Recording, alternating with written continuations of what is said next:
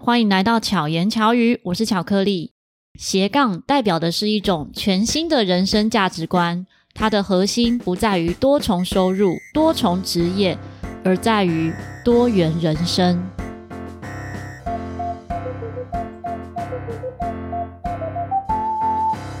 今天邀请到的这位来宾呢，刚才我们讨论了一会，嗯，他的专业到底是什么呢？他的好伙伴说应该要聊感情才对哈，因为他是海王。后来发现他斜杠的工作跟他的情场是差不多等级的丰富。让我们欢迎 Alan。嗨嗨，大家好，我是 Alan。Alan 平常在自己节目也是这样开场吗？来你的节目就要嗨嗨啊！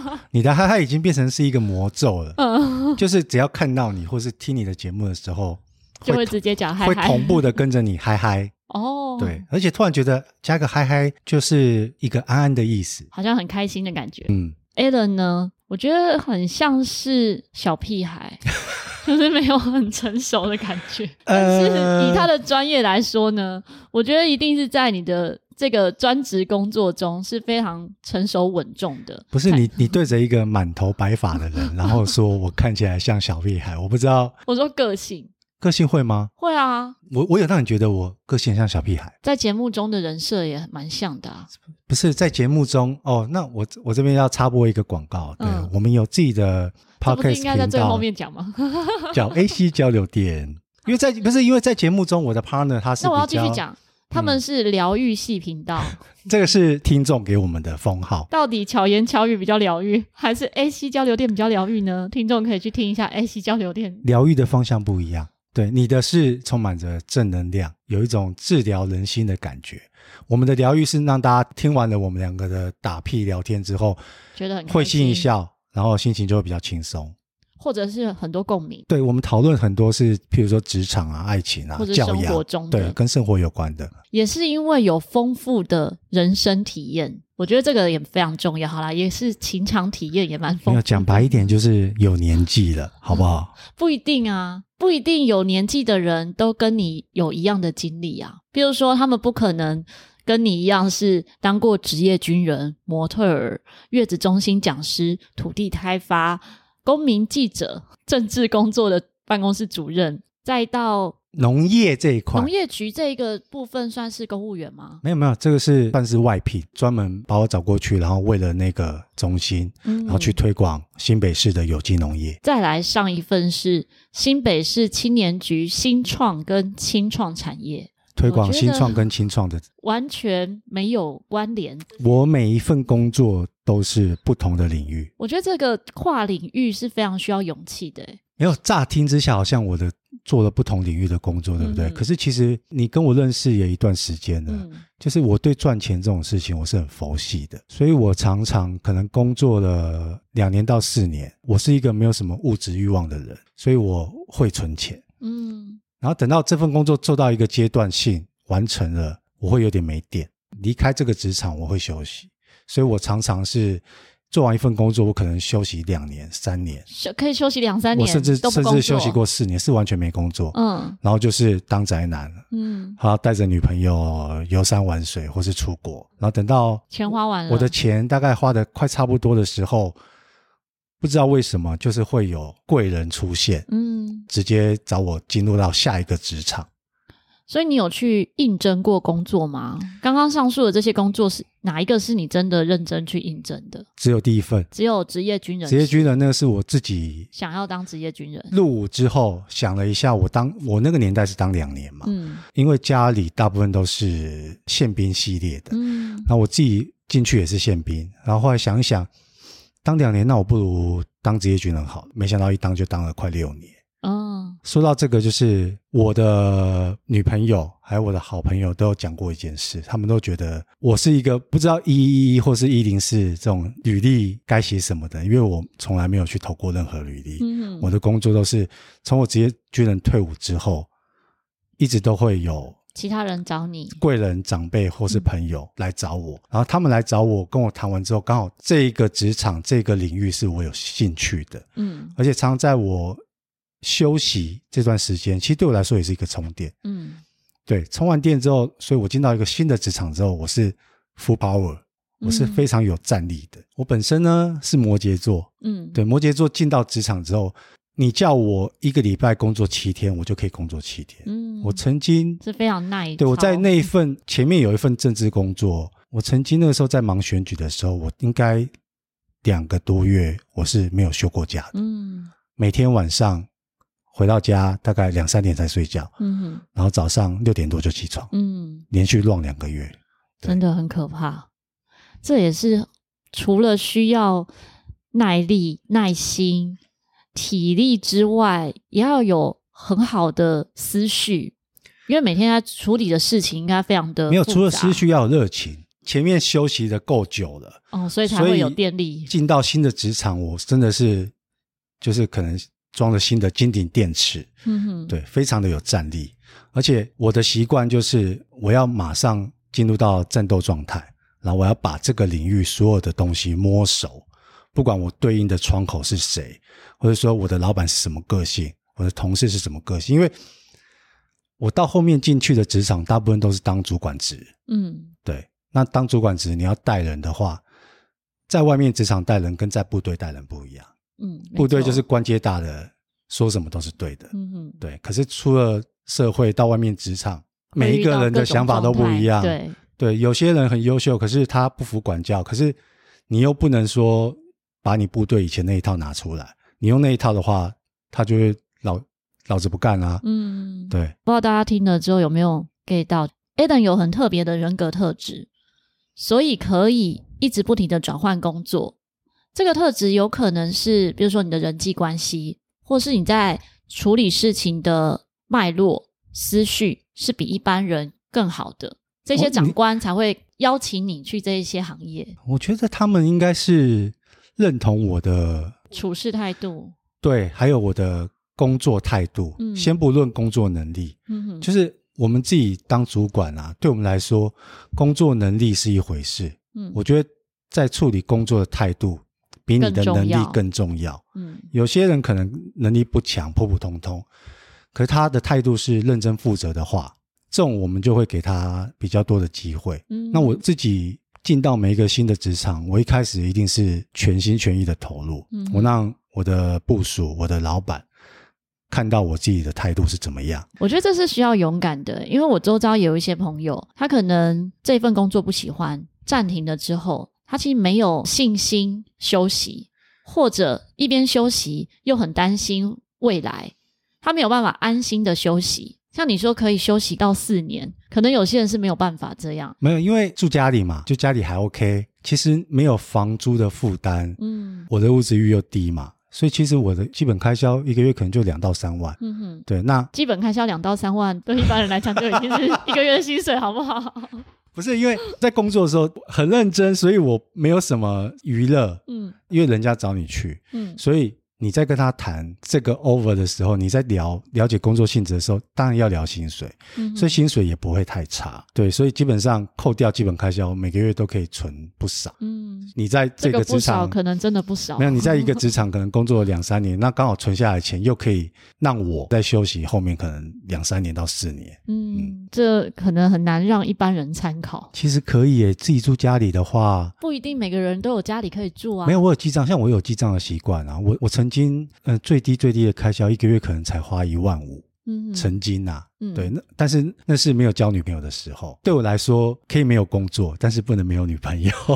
这个回到我们刚刚一开始前面讲的主题，情场这一段呢，可能可以另开话题，或者是大家想解锁更多内容讯息，直接收听 AC 交流电。哦、AC 交流电也不会聊太多我，真的吗？我感情的故事哦。哦。对，因为我在聊我感情的故事的时候，我怕呢就是抱着一个吐槽吗？还是他会吐槽？嗯，对他非常会吐槽。嗯，我觉得还好啊，都算是很 peace 的。不是，因为我在聊感情故事的时候，我喜欢去聊比较 detail 的东西。嗯，那太 detail 的东西，因为毕竟我们也是疗愈系的频道嘛，我们的听众可能有大概百分之六十到七十都是妈妈们。嗯嗯，对，那可能聊得太深入的话。怕有点心酸哦，对了解，可以加强自己的语文能力，就用更美好的文词。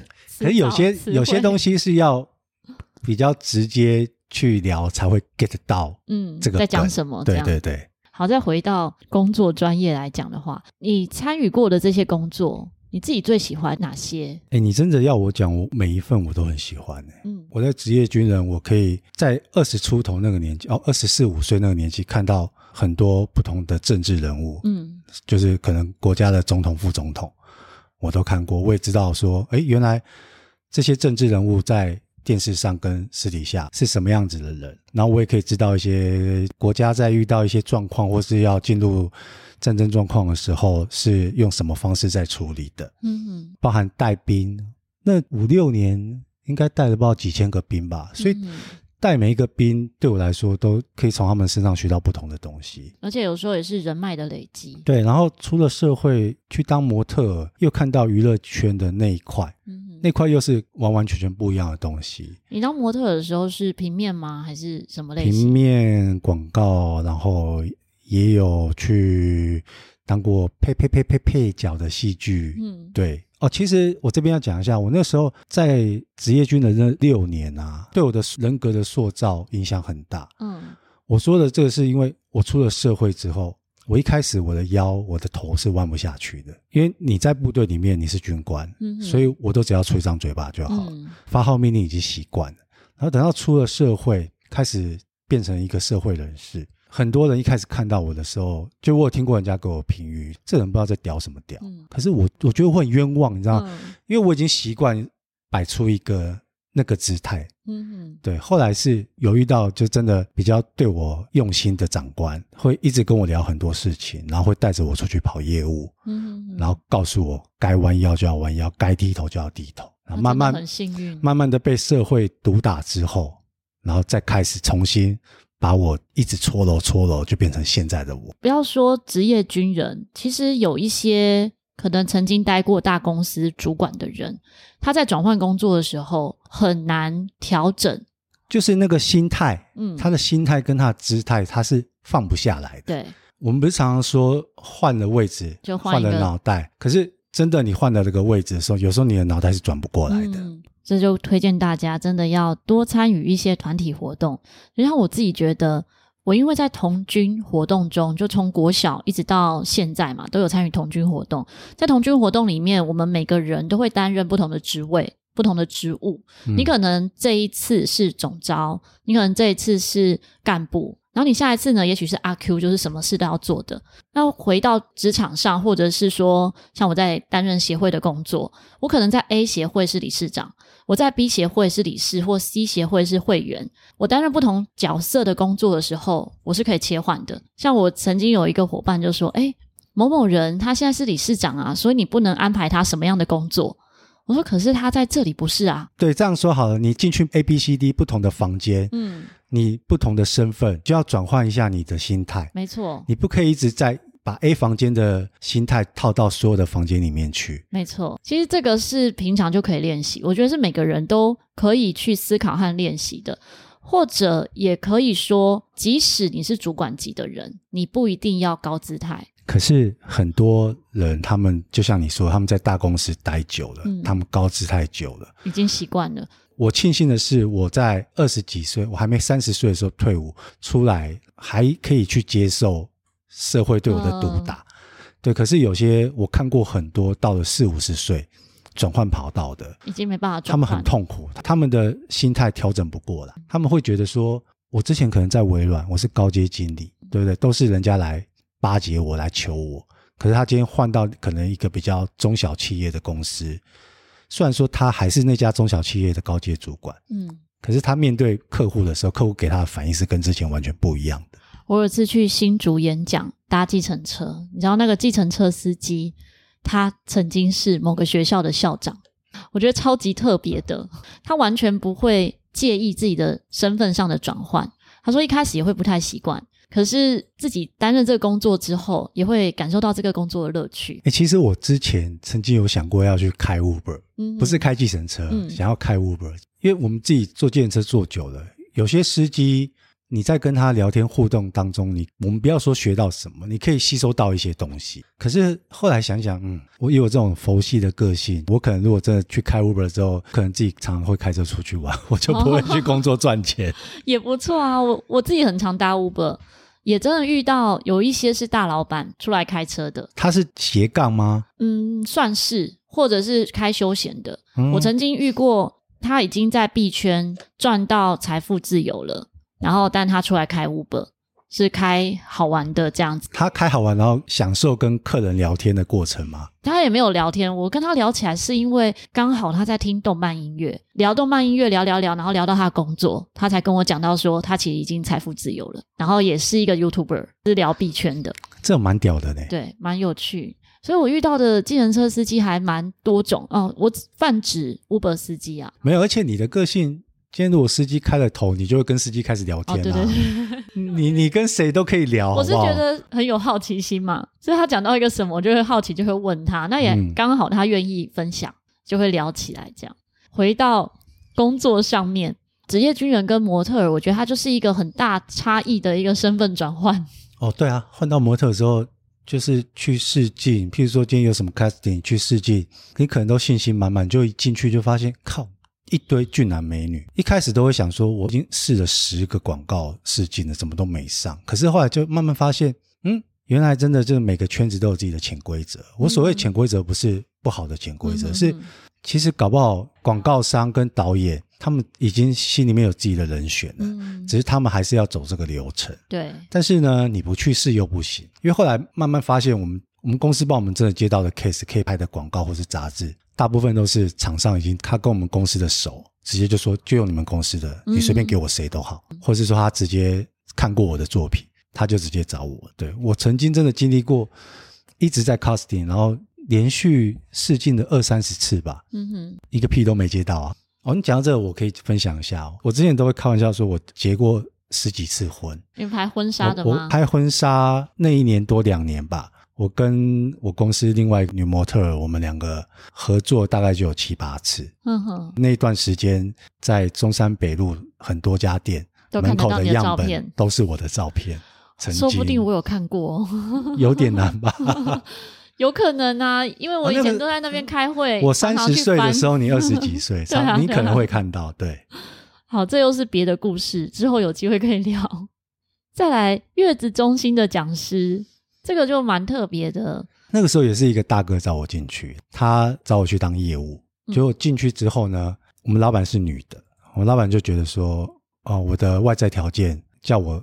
当业务之外，顺便兼讲师，嗯，因为那个时候公司的讲师都是妈妈，可是慢慢来听坐月子或是来听月子课程的很多爸爸，很多是爸爸带老婆，而且越来越年轻。嗯哼，有一次刚好就是那天那个讲师临时不知道生病还是干嘛，开天窗，月子中心的老板就叫我上去顶。讲了一次之后，发现哎，效果还不错。因为我用男生的角色告诉爸爸该注意什么，让他们知道老婆怀孕有多辛苦啊，巴拉巴拉，就更有说服力。反而那一次的课程，二十几个人来上课吧，可是有订餐的大概有十五个人。哦，就那次的订餐率非常之高。嗯哼，所以后来就开始业务兼讲师。嗯嗯，但是那个工作我只做了三个月就走。嗯，为什么？因为照理来说，就是客人有来上课。有订餐之后，我应该要有奖金。嗯，对。可是呢，老板觉得说我还在试用期，他觉得你那是兼职做，他觉得我那是兼职，我还在试用期，他就一毛钱奖金都不给我。嗯，对。所以那个他省很大哎，他省很大啊。所以那个那份工作我做了三个月之后我就离职。那三个月学习到很多，学到很多，然后 copy 到非常非常多跟女生怀孕啊、坐月子有关的资料。嗯。那有没有因为这样变得更爱护女朋友？我一直都有诶，这个我、oh. 接下来我要讲这个，你自己考虑能不能够放进去。好、嗯，做了那份工作之后啊，以前还年轻的时候不知道说，譬如说女生怀孕，有些人女生怀孕她不生，嗯，她就去拿掉嘛，对，拿掉，不管是流产或是堕胎，这个在呃月子中心的术语就叫小产。其实小产对女生的身体是非常的伤。对对，做了那份工作之后呢，我虽然说一直换不同的女朋友，可是我很注意，就是不能因为不能因为自己一时爽快，然后让女生不小心怀孕。嗯，因为女生怀孕的话，你要就是跟她结婚生下来，嗯，不然的话真的处理掉了。对，这个对女生来说的伤害是比对比她生好几个小孩子还要大。嗯、对对，一个是伤身体啊，再来又伤害生命，伤身体又伤害生命，然后又伤害她的心。对，嗯，所以这是认真负责的一个选择。我觉得有时候男生讲真的比女生讲还要更贴近。虽然说我。交了很多女朋友，可是我真的有一群很好的姐妹，嗯，真的就是纯友谊。我都一直跟他们讲，就是说保护好自己，要保护好自己，因为女生常常在，尤其是二十几岁那个时候谈恋爱，大部分都会有恋爱脑，嗯，然后你在有恋爱脑的时候，乐天一定是超爱男朋友的嘛。常常很多男生都会说，你爱我的话，就不要让我带，因为不带比较舒服，嗯，然后不带会有什么下场？对，男生如果贱一点。就给你假装不小心，那到时候真的怀孕了，倒霉的是谁？不一定是两个人一起承担。对啊，对啊，对就真的，我有好几个女生好朋友是，她们怀孕了，就她男朋友就说叫她拿掉，嗯嗯，甚至更贱一点的，就问她说：“这是我的吗？你确定是我的吗？”嗯，嗯对啊，所以真的要保护女生，真的要好好保护好自己。所以你的这几份工作对你来讲都很有帮助，不管是思想上的，或者是生活实际运用上的。每份工作都很有帮助，像土地开发，它算是就比较生硬一点的工作吗？哦，你刚刚前面不是有问我印象深刻这件事吗？嗯、土地开发这份工作让我印象深刻，是我们要去调成本。哦，今天就是要买土地的这家大公司，他们在内湖可能会画一些地段地图出来，告诉我们说这些地都是他们要收的，我们就要去调他们的。土地成本，因为土地成本调出来，我就可以知道说，哦，这块土地的地主是巧克力，然后上面会有户籍地址，对，我就要去户籍地址按门铃，嗯，然后陌生拜访，嗯，我按门铃按了，你开门，你对我一定会有防备心啊，我要怎么在这过程当中先跟你聊，然后让你卸下防备，然后。最后才进入到主题去聊说，我们今天有一个买家想买你的土地，就在这个过程真的学习到非常多，因为每个地主各式各样什么样的人都有，我有遇过黑道大哥，嗯，啊，我有遇过那种吃龙吃凤的，然后有遇过看起来好像不起眼的阿伯，就他有十几二十块地，然后也遇过阿姨妈妈什么都有，嗯，就是你变成要在按门铃的时候，你就要先想好，说今天这个门一打开的时候，我的话术是什么？嗯，对，这个应对方式，对对对，这个过程真的花了应该有半年以上去适应、调整跟学习。那你那半年是有人带着你吗？前面第一个月有有人带着我教我，后来就自己摸索，教我怎么那个，然后后来就自己去摸索，嗯、因为带着我的大哥有跟我们讲说。他不可能一直带着我，嗯、对，我如果想赚钱，我今天他丢我自己去了，成交之后，这个业绩才会是我的。嗯，嗯，所以如果是一起去的话，就是他的。一起去就他吃肉啊，我、哦、我喝一点点汤啊。嗯、哼哼然后我如果自己去的话，我我就是喝汤，但是那个汤里面是有小块的牛肉。嗯嗯嗯。对，但大笔的当然还是老板拿走了。对啊、嗯，因为我们通常知道土地开发相关。可能都会跟黑道啊什么有关系，那个时候会遇到吗？那个时候运气还蛮好的，哦，我的工作运好是说，我除了会有贵人来找我，啊，去下一份工作，我在职场当中贵人也很多，嗯哼，就像遇到好几个地主，譬如说黑道的，嗯哼，然后一开始就是出来叼根烟，真的就咬个槟榔，嗯，然后我要非常的诚恳，尤其是眼神。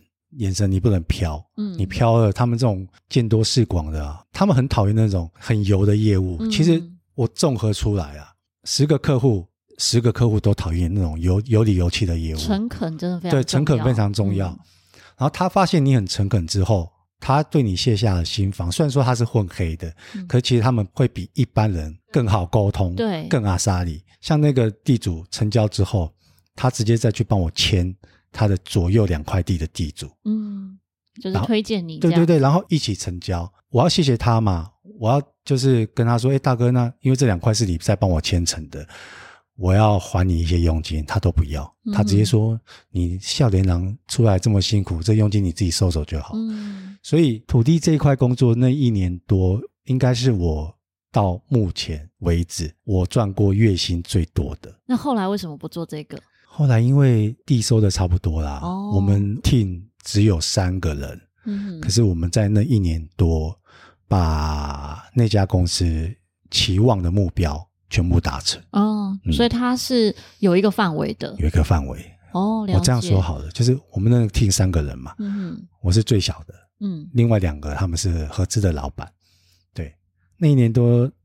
那两位一个人应该都赚了一亿多。哦，对，然后我就是喝到糖，嗯哼哼，对，所以那份工作完之后，我休息了四年，就够活四年了，就够活四年了。然后四年一一个月大概花三到五万，没有，那那那四年花的比较，因为那个时候还年轻，那个时候好像才三十出头吧。那时候那四年比较常在出国，没有工作还可以常出国，真的很厉害。因为前面那一份工作带给我不菲的收入啊，累积了很多。嗯，再来。公民记者网站，这是属于怎样的工作？那个时候好像是呃，Facebook 刚开始没多久，应该说那个时候开始有一些自媒体起来，蔡雅嘎最早的嘛，嗯、蔡雅嘎开始 YouTube 这个东西，也已经开始有一些电子网站，他们就是 for 新闻这一块。国外其实比较早开始流行公民记者，因为那个时候的手机已经开始是智慧手机，嗯、，iPhone 已经出到好像在 iPhone 二了，嗯。就是你的手机其实拍照出来的像素是 OK 的，对，所以那个时候我的那个老板想要做，你来这个网站加入了我们的会员，你随时就是今天你可能在路上看到有个车祸，然后你都可以，你拍了照，然后你可以套我们的模板，模板，我们的模板有各式各样的文字稿，你大概改一下时间地点，然后发生什么事，你就可以把它放到网站上，变成是你的新闻，嗯，就可能公民记者巧克力，嗯哼，啊在。三重，嗯，报道的这个新闻，嗯、不管是即时的事件，或是你也可以报美食，嗯哼，每个公民记者上传的一篇新闻就会有一些积分。可是因为那个时候这些制度跟游戏规则都建立出来了，对，但是因为就嗯，老板识人不明，嗯，他把这个网站找一个朋友介绍的人做，就这个人又转包给一个还在读大学的大学生去弄。嗯这个网站搞了一两年吧，网站一直都没有真的完全建制起来，哦、就不了了之了。难怪我想说，知道有公民记者，然后知道有一些网站是类似像这样的方式，可是以你刚刚讲的东西。应该要更多人知道。这大概是十三、十四年前吧。嗯、其实那个时候真的有很多类似这种公民记者的网站。对对对。对，那当时我的那个老板也想要去吃这一块。嗯嗯。对，可是因为世人不明，据我所知，他花了大概三四千万。哦。前前后后就没有弄起来，很可惜。嗯、那你那时候在这边是做什么的？我那时候是在。那家公司当业务经理，嗯，所以我要去帮他，都要去帮他谈业务，然后要去帮他找一些文笔比较好的，当我们网站的特派的公民记者，嗯哼哼，然后包含国外的也要。哦，了解。嗯、这会不会成为 AC 交流店里面去找新闻的原因之一啊？没有找，我跟你讲，我昨天才跟辛迪聊到这个，我们一周两更嘛，一开始是。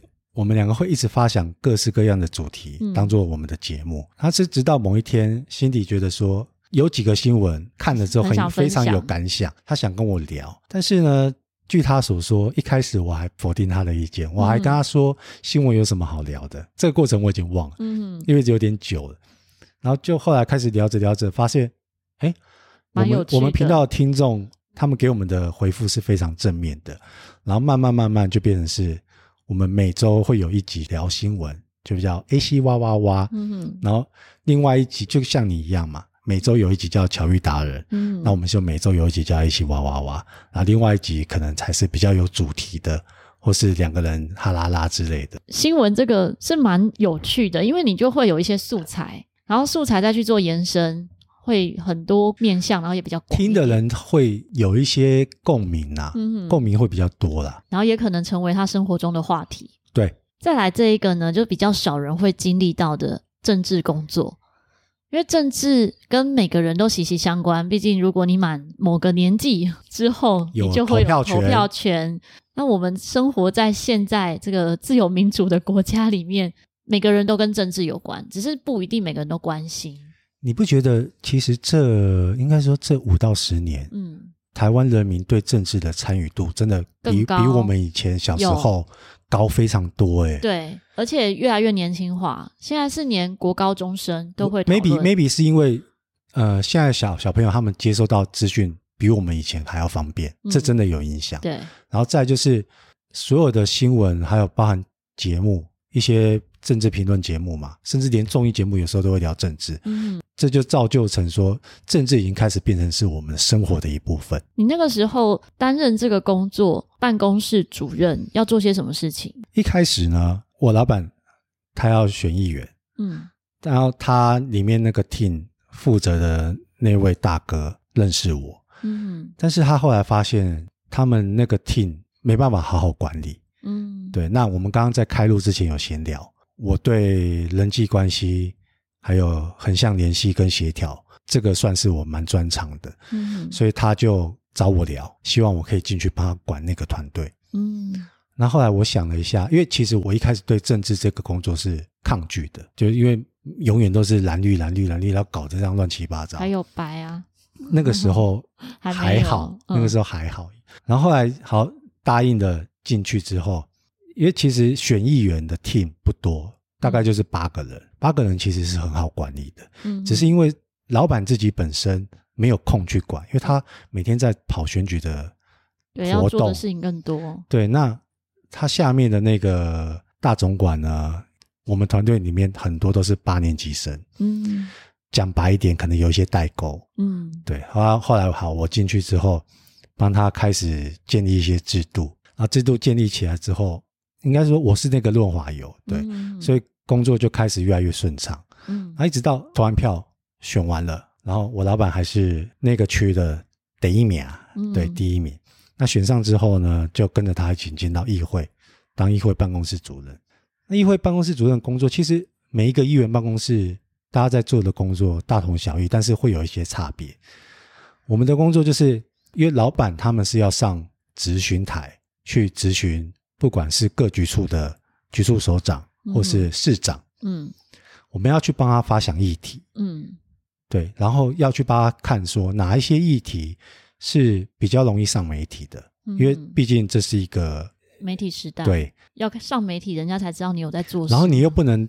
太过于作秀，嗯，太过于作秀，就会有民众在下面留言啊，对，就直接说作秀、作秀、作秀，对，嗯、所以就要去帮他发想一些议题，然后这个议题是比较容易上媒体，那也比较容易去质询的，嗯，那除了这些之外，很多哩哩啦啦那种小杂事，因为我们的区里长大概就有快一百个，哦、每个里长他们有什么事情，他们都会来找议员，嗯，那不见得会来找你这个议员，但是你自己是这个区的，你要主动去找这些里长。因为这些里长，包含这些里民，未来都是你的选票，对，所以要做很多很多的里民服务。然后，尤其是在不管中秋节、端午节、母亲节、重阳节这种节日前半个月到一个月，就要开始准备了。每个里都会有一堆活动，嗯，所以有六日是没办法休息的。对，然后三不五时就会有里长来说：“你可不可以赞助我们水啊？赞助我们摸彩品啊？”对，对，其实。这份工作很好玩，嗯，可以跟很多很多不同的形形色色的人相处，对，可以跟他们打交道。可是应该也非常爆肝呢，就像你刚刚讲说，选举的时候几乎没什么。选举很爆肝啊，对啊，选举我我那个时候真的每天都两三点才睡，然后六点多就起床，嗯、因为七点开始，我老板就要去路口做街头演讲，或是要去市场扫街拜票，然后还有我们还有叫送车，嗯，因为有些里会办一些里民活动，他们会一日游。或者是两日游，嗯，然后都是早上六点多七点就集合，送送别的送，游览车的车，嗯，然后可他们哦，里明活动你要去，他们今天一日游，对，很多里都会办那个一日游嘛，我们就要陪着老板去跟他们打招呼啊。我之前有一次顺风顺风，在我家门口，因为我家。就是在学校附近，然后你说的黎明活动的游览车就会很多台在那，很多台啊。有一次我出门的时候遇到一个超级尴尬的画面，是有一个要选举的候选人要上车，但是那些人不让他上车。哦，这就是不同党、不同颜色，对，好不好？不同颜色，所以我们要送车，我们会去找这个里长是跟我们同颜色的，嗯嗯，然后里长会告诉我们说，这台车上可能。全部，或者三分之二都是支持你这个颜色的。哦，对。那如果说这个里长本身就是跟我们相反，他是另外一个颜色的，我们不会去，因为你去了就自讨没趣。我也觉得很有趣，他们就在那边下面那边挥手，哎，就除了在下面挥手，然后可能还要上去游览车。嗯，关系好一点的里长会先跟李明讲好，嗯，然后等一下巧克力会来哦，一定会有几个李明很喜欢巧克力，对对，然后可能巧克力上来了，巧克力就讲几句话嘛，你就讲几句话说啊，今天就。祝福大家顺风啊！然后，嗯，A 的里长啊，他平时一定要捧下里长。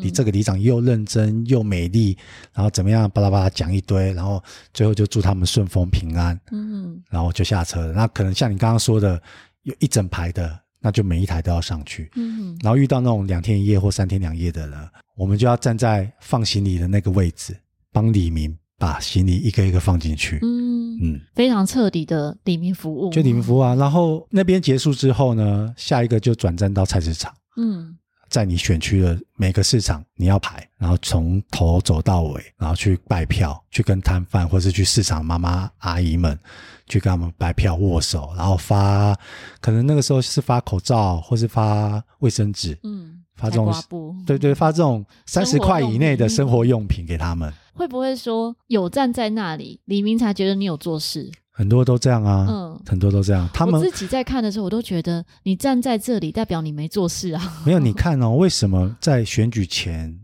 可能就是三个月到半年，嗯，你在一些大路口，像你住三重嘛，嗯，可能今天不管是要往台北。台北桥或是中校桥、中心桥都会有候选人，你都看到候选人站在那边。嗯，哦，今天你看到他第一次你没感觉，可是你常常过去上班过去都看到他，就会被感动。那短暂的三个月到半年啊，你对他就会有印象。嗯，那可能你今天不管你心里面支持的是蓝绿或白，嗯，可是你心里面对这个候选人有底了之后，因为同一个选区，哦，三种颜色。不可能只有一位候选人，嗯，可能会有好几个，嗯，可是这个人比较勤劳，他比较固拉，他每天都站在那边，你每天不管是刮风下雨，都看到他。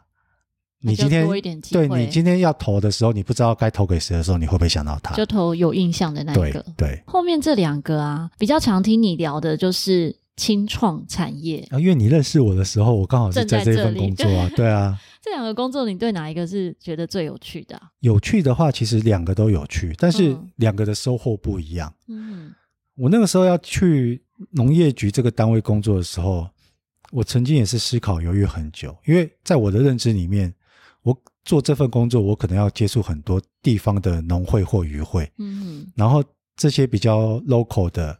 他们的应酬方式就是喝酒，嗯，可是后来实际进去之后，就发现跟我想的不一样，嗯、时代已经变了，嗯哼，现在不用这样应酬，对。但是这份工作让我把整个新北所有的行政区都跑遍，嗯，新北市其实是非常大的，我以前很少会往什么金山、万里、共寮这种地方跑，嗯、可是呃，很多在新北种植有机农业的农友都是住在那边，所以我常常一天就可能只跑一个金山或万里，然后农友。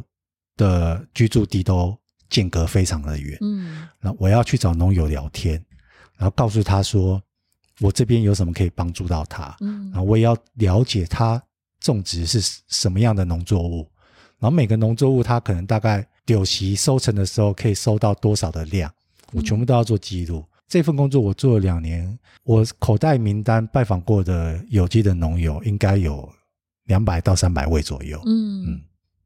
到现在都有联络吗？很多都还有联络啊。就是我今天如果可能，我想要吃一个有机的蔬菜，嗯，或是有机的水果，或是山药，我都我都我都知道哪些名单是我对他们可以很信任、很放心的。因为虽然说我们常常在讲有机，你自己吃素，你自己知道，嗯，但是很多都是挂羊头卖狗肉。没错，对。那我自己做了这份工作之后，我就。更了解，认识了他们，我就知道说他们在种的真的就是有机，嗯，而且有经过验证跟认证的。因为现在的分类蛮多元的，现在真的很多很多，有有机，有友善，有，有自然农法，有无毒，嗯、什么都有啊。对消费者来说，其实这个机制其实是有一点点混乱。除非像我们自己就是去像圆山花博，它的那个有机农民市集，有有机农民市集，在那个市集的话的好处是，你在那边。买的东西一定有机，因为只要被发现是有农药，以后都你以后就黑名单啊，你就进不来了，就再也不能来。而且做这个啊，这两年我真的是吃菜、吃米、喝茶，我都没有花钱买过，哦、因为我很认真跟用心在帮这些农友，农友自己他们也很愿意跟你分享。所以每次他们收成的时候，他们都会直接不管是带到。新北这板桥来给我，或是寄给我，所以我这两年多做那份工作两年多，是我人生第一次吃米不知对对对对对，不知米价，吃到这么多有机的农产品。嗯，嗯，然后啊，你认识我的时候，我做的是跟新创和青创有关的这份工作，给我的收入是我认识了很多在这个领域很厉害的人。嗯，其实大家一定都曾经有个创业梦，然后好像都会觉得说，我今天花个一百万两百万。我随便开个店，然后就可以赚钱。可是有统计过，在一年之内倒掉的有九成以上。对对，那我认识那些不管是二十几岁、三十几岁，他们出来创业的，就他们有时候有一些想法可以刺激到我，那我再产生不同的 idea，然后再包含说接触到他们这一块之后啊，又透过这些人去认识到在这个产业比较 level 比较高的人。嗯，所以。新创跟清创这一块工作，应该是说带给我的收获是人脉方面。嗯嗯，其实刚刚讲的这么多的工作，我觉得都是跟人脉很有关系。还有一点非常重要，也是我刚刚听下来的总结。Alan 自己说遇到很多贵人，可是我觉得是因为你愿意成为别人的贵人，所以你会遇到贵人。因为你很诚恳，就像。我们虽然见面次数都数得出来，然后我们可能只是私下交流的比较多，但是就会建立信任感，还有亲切。我觉得这是不是每个人都有的特质？我是诚恳的小屁孩，没有，我觉得你是切开来的。就你的生活态度是一回事，嗯、哦，对，我生活态度是一回事，对，你生活态度是一回事，可是你的工作态度又是另外一回事。这样，我觉得你刚刚那句话说的很好，你这样讲一讲，我自己回想。不管我自己投入的工作是哪个领域啊，我都很认真在做好那份工作，嗯、然后包含说我我去帮助那些新创、青创的年轻人，用心在经营，然后或是农友，嗯，对我是很用心在经营，让他们感受到我的诚意啊。对，那这一些都是环环相扣。虽然你每个工作都无关，但我相信，可能下一份工作或因为工作本来就不是我们生命中的本质。它只是帮助我们能生活，只是有些人把工作看得非常重，像我是 做的工作都没有钱，可是我都觉得你很 忙哎、欸。对，对我我都觉得你一直在工作。我做的事情可以说有价，但是都无价。如果套用在你像你刚刚说的那些领域产业的话，我做的某些事也属于那样类别。比如说也是沟通协调啊，或者是办一些大型活动之类的，只是刚好我在的单位都不是商业类的单位，都属于公益性质的，我就会特别懂得怎么省钱，因为这些单位也没钱，他们没钱，然后他更更不用讲说他们会给你什么报酬，没错，是完全没有。然后常常就我们之前聊过嘛，常常你要自己花交通费跟住宿费，没错，就我就觉得你好佛心哦，可是也是因为这样。我有遇过是商业类的活动找我去执行的，就发现天哪，怎么钱这么好用？